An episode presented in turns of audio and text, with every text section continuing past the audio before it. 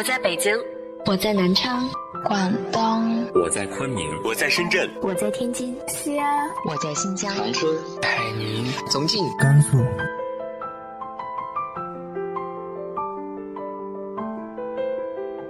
这里是 FM 幺八零八四，昨天的你的现在的未来，我是主播背着吉他的蝙蝠女侠。无论你在哪儿，这里都有我的温暖等你。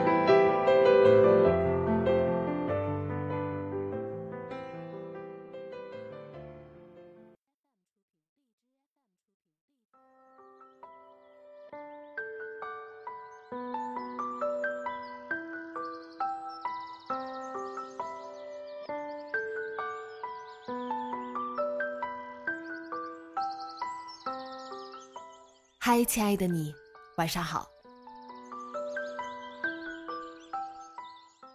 今天继续和大家分享的是来自于陆河的长篇小说《伤心诊所》。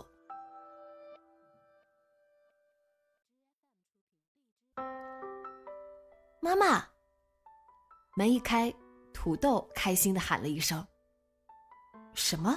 孙淼不由得退了一步，土豆却像只小狗一样欢快的扑上来。他只能伸手抱起他。妈妈，我好想你呢。他亲昵的搂住孙淼的脖子。谁是你妈妈？不许乱叫。爸爸说的，说你要当我妈妈了。一旁的叶瑶朝横眉怒目的孙淼露出笑容，伸手摘下土豆头上的白色棒球帽，一副随意自然的样子。仿佛他们是再普通不过的一家三口。他戴着和土豆一样的棒球帽，背着硕大的登山包，看起来就像要去沙滩露营的游客。你怎么来了？见叶瑶跨进院门，孙淼立刻挡在前面。昨天晚上到宁波的，早上天还没亮，土豆就闹着要找你。叶瑶答非所问，绕开他，自顾自走进院子，一面抬手朝二楼挥了挥。孙淼回头看见从窗户探头出来的宁轩，一下就明白了，这个家伙什么时候才能别这么喜欢多管闲事？门廊上，江雪霁坐在轮椅里，远远望着他们走近。孙淼想放下土豆，他却搂着他的脖子不撒手。你什么时候生的孩子？江雪季问了一句，说话的时候看着土豆。不是，孙淼掰开土豆的手，把他放下来。土豆立刻转而拉住他的手。妈妈，我刚刚学会了《California Dreaming》，我弹给你听吧。谁是你妈妈？跟你说了别乱叫。可是。叫孙淼，要不不理你。江雪霁扫了孙淼一眼，又看了看叶瑶，似乎很快就明白了。我就说嘛，你怎么生得出这么可爱的孩子？你几岁了？叫什么名字？他转而对土豆说话，语气温柔，脸上难得露出笑容。土豆立刻欢快的回答了他，还告诉他他上幼儿园大班。很快就要升入学前班了，喜欢弹吉他、踢足球、画画，喜欢吃鲫鱼和薯条。有没有人问你？叶瑶笑着截住他的话头，一边向江雪霁低头致意。江雪霁压根没看他，只是盯着土豆，目光贪婪，像要把他吞进眼睛里。孙淼见过这种眼神，当她还是个喜欢在人前唱歌跳舞的小女孩。母亲也用这种眼神看他，仿佛他是这颗星球上最神奇的造物。围坐在厨房的餐桌旁吃早餐的功夫，土豆迅速和江雪霁熟悉起来，都不用他问，就滔滔不绝地说起自己会弹的曲子、喜欢玩的游戏、爱吃的东西。最后，宁轩说院子里有秋千，才把他吸引过来，带着他去外面玩。所以。你想娶她？看着土豆跑过院子，江雪霁回过头，像是忽然想起似的，问了叶瑶一句。叶瑶点头，认真的回答说：“他爱孙淼，打算和他结婚，完全无视他在一旁对他怒目而视。”唉，长成他这样，是男人都会心动。江雪霁漠不关心的笑了笑，给自己倒了杯茶。光是一张漂亮脸蛋就能占尽便宜。他还上初中的时候，喜欢他的小男孩就能绕操场排两圈。是吗？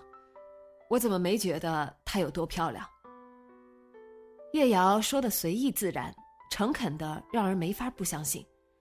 说着，转头端详孙淼，像是从来没有仔细看过他的脸。孙淼瞪了他一眼。你说什么？再说一遍。啊，我是说，我都没太注意你漂亮不漂亮。叶瑶还是随意又诚恳的语气。细看，确实挺好看的，不过也还好吧，没到漂亮的不像话的地步。对此，江雪霁嗤之以鼻，毫不掩饰自己的不以为然。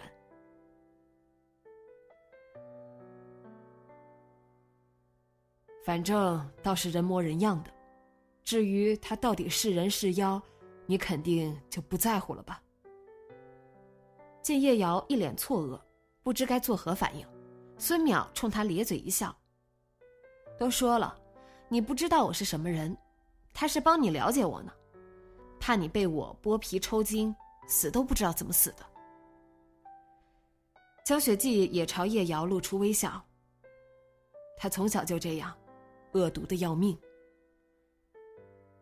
我知道，他就是嘴巴毒，有时候确实让人受不了。叶瑶若无其事的笑着点头，试图补救。嘴巴毒，心更毒。江雪霁丝毫不留情面，见叶瑶略显尴尬，他满意的点头，瞧着杯里的茶，慢悠悠吹开浮上水面的茶叶。有时候，我觉得他压根就没有心，天生没长。不过，有时候我又觉得他应该还是长了的，连眼镜蛇也长了一颗心呢。不管是人是妖，哪能没长？您真会说笑，孙淼也是这样，你们真像。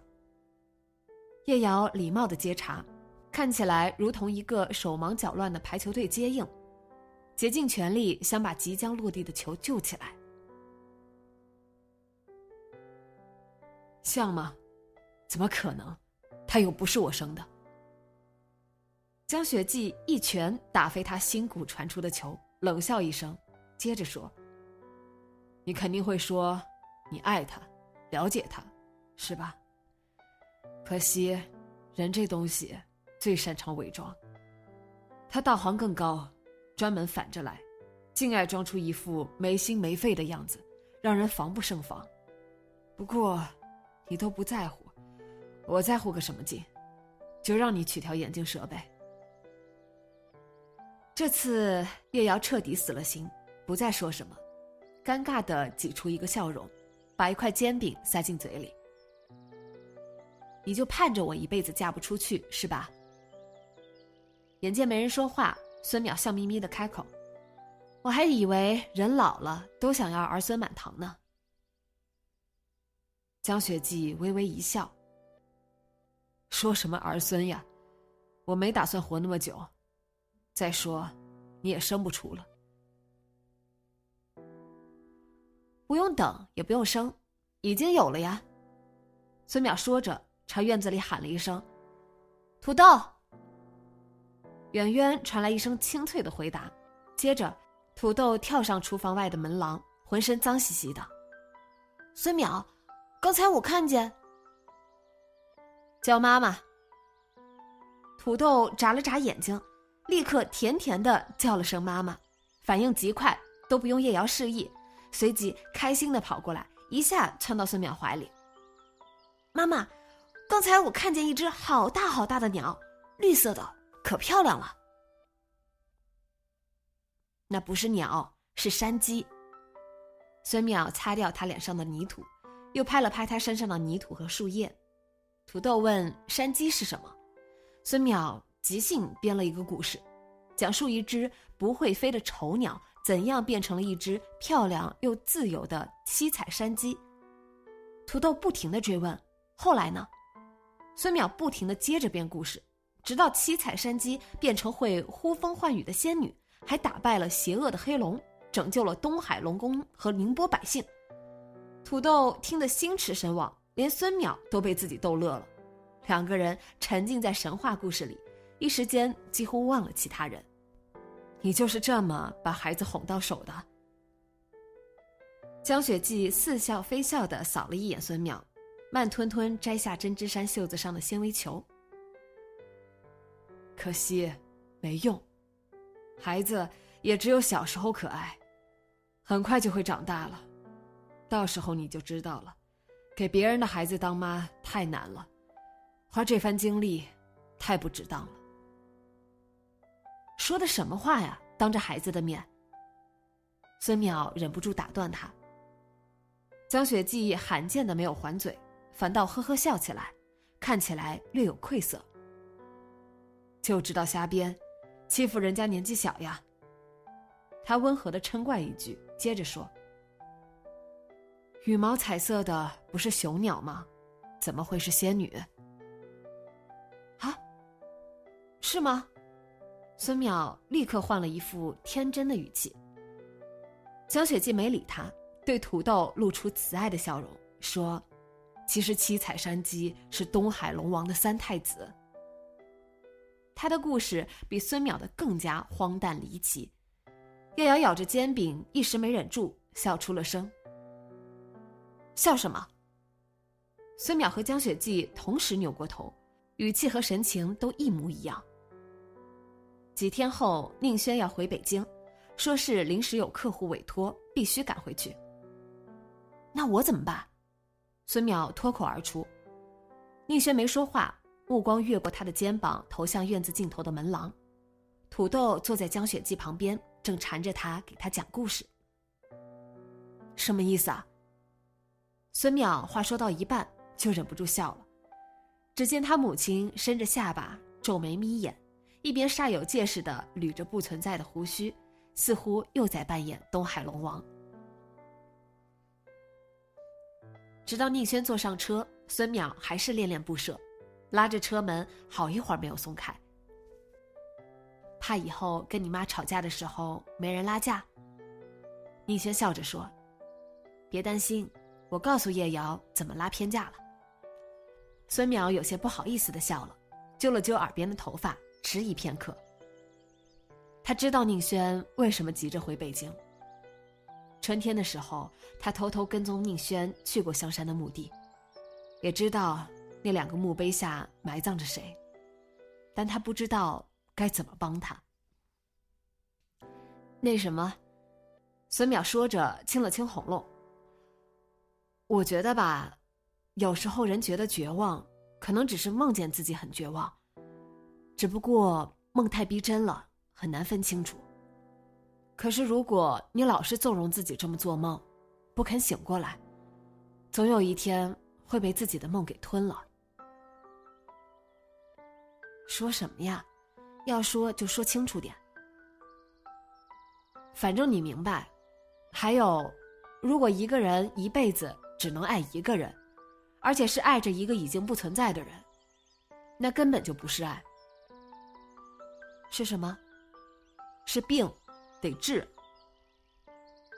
叶轩像是没听到，伸手拉开背包的拉链，拿出手机看了一眼。时间差不多了，我得走了，要不赶不上飞机了。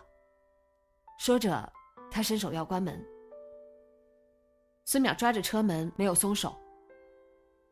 总之，根本没有情有独钟，曾经沧海这回事。根据权威研究。这世上有三十多万人，你一见到就会爱上。有那么多，怎么算出来的？你管他呢，反正人家算过了。宁轩苦笑，好吧，我知道了，有三十万人是吧？我会试着乐观一点的。可问题是，你不一定能遇到。孙淼随即话锋一转，对方又刚好喜欢你，就更难了。所以，要是难得遇到一个，不要轻易放过了，你会后悔的。听起来有点自相矛盾吧？那到底要不要乐观了？孙淼笑而不语，关上车门。车子发动的时候，他抬手朝宁轩挥了挥。帮我告诉程峰，他不那么成功的时候，我更欣赏他。十月的最后一天是江雪季的生日，中午孙淼和叶瑶做了一桌子的菜，还买了一个小小的生日蛋糕。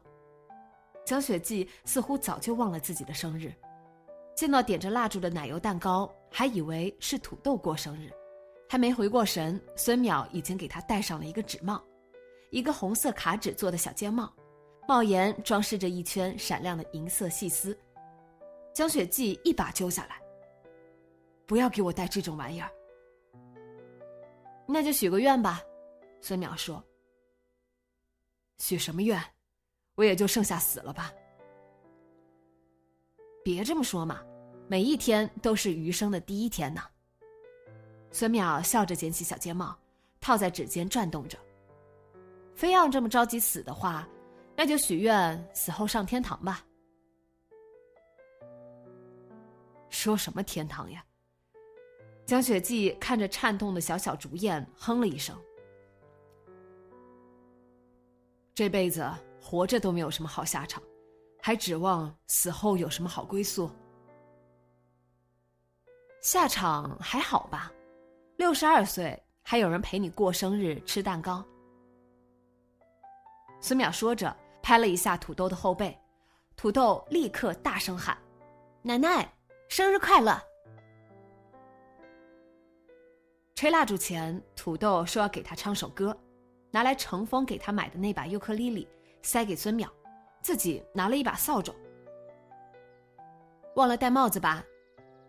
孙淼朝水槽那边一歪下巴，土豆立刻会意，抓起洗菜盆扣到头上。惹得江雪霁扑哧一声笑出来，然后孙淼弹琴，土豆配合着琴声在扫帚上扫和弦，两人合唱了一首摇滚版《生日快乐》。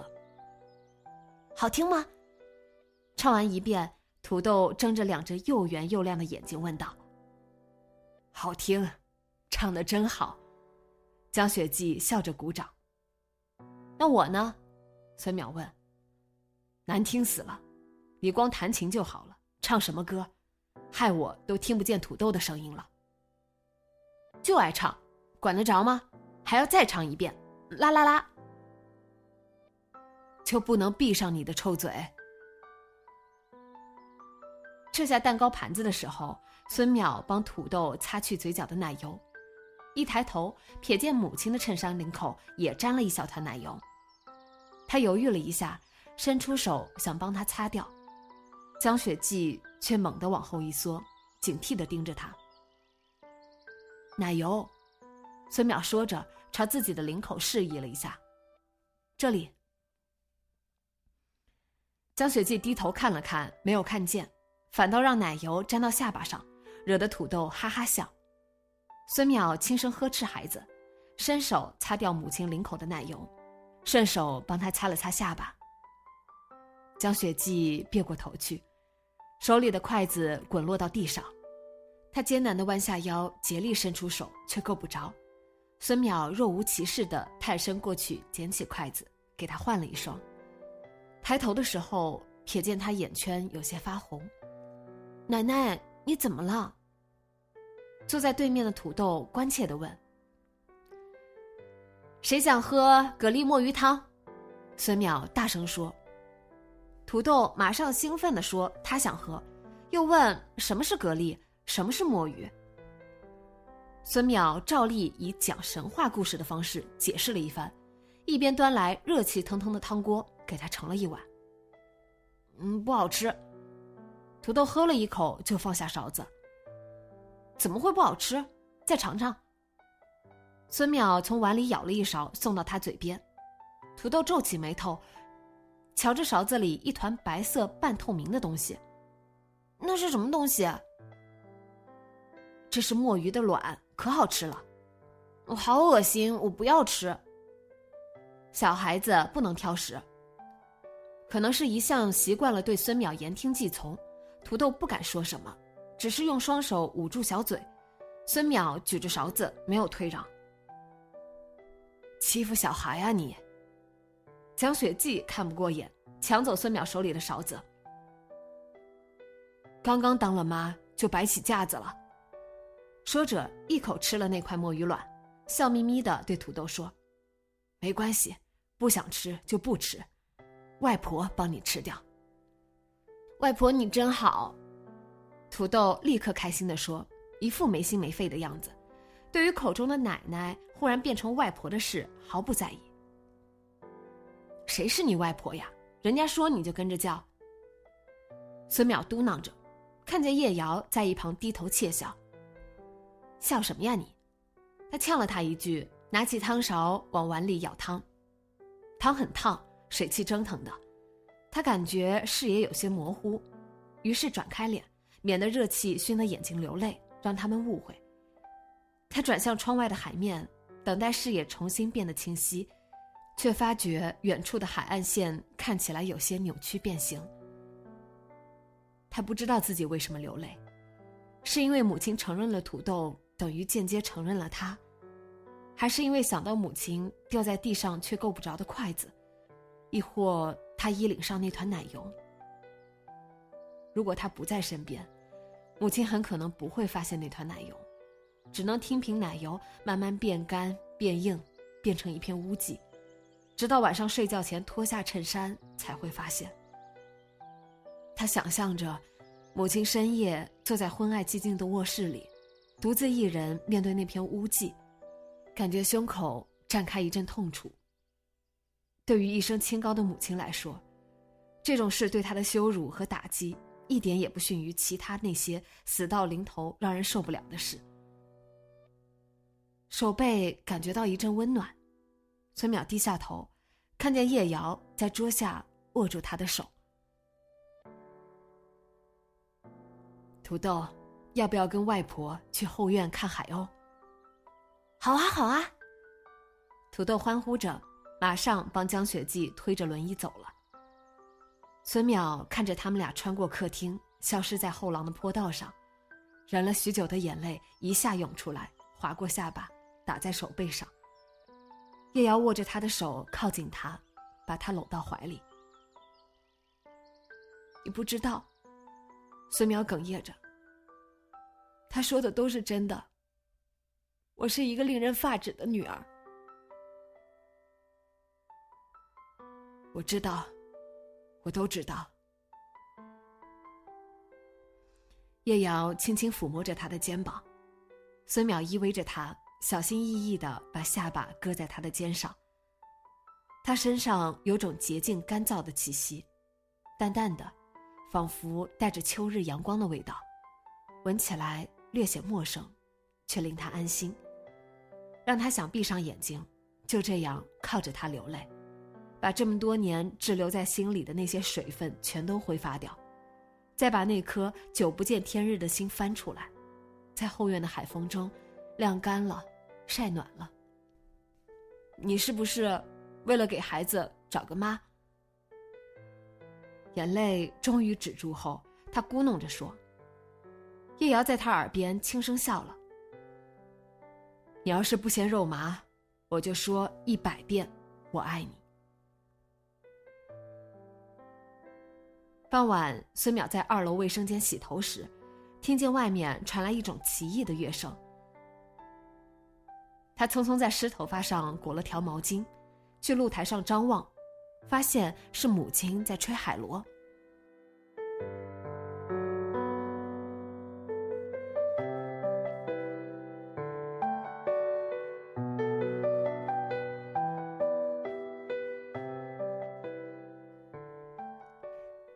今天的节目就到这里，后面的故事下周三继续说给你听。今晚做个好梦，晚安。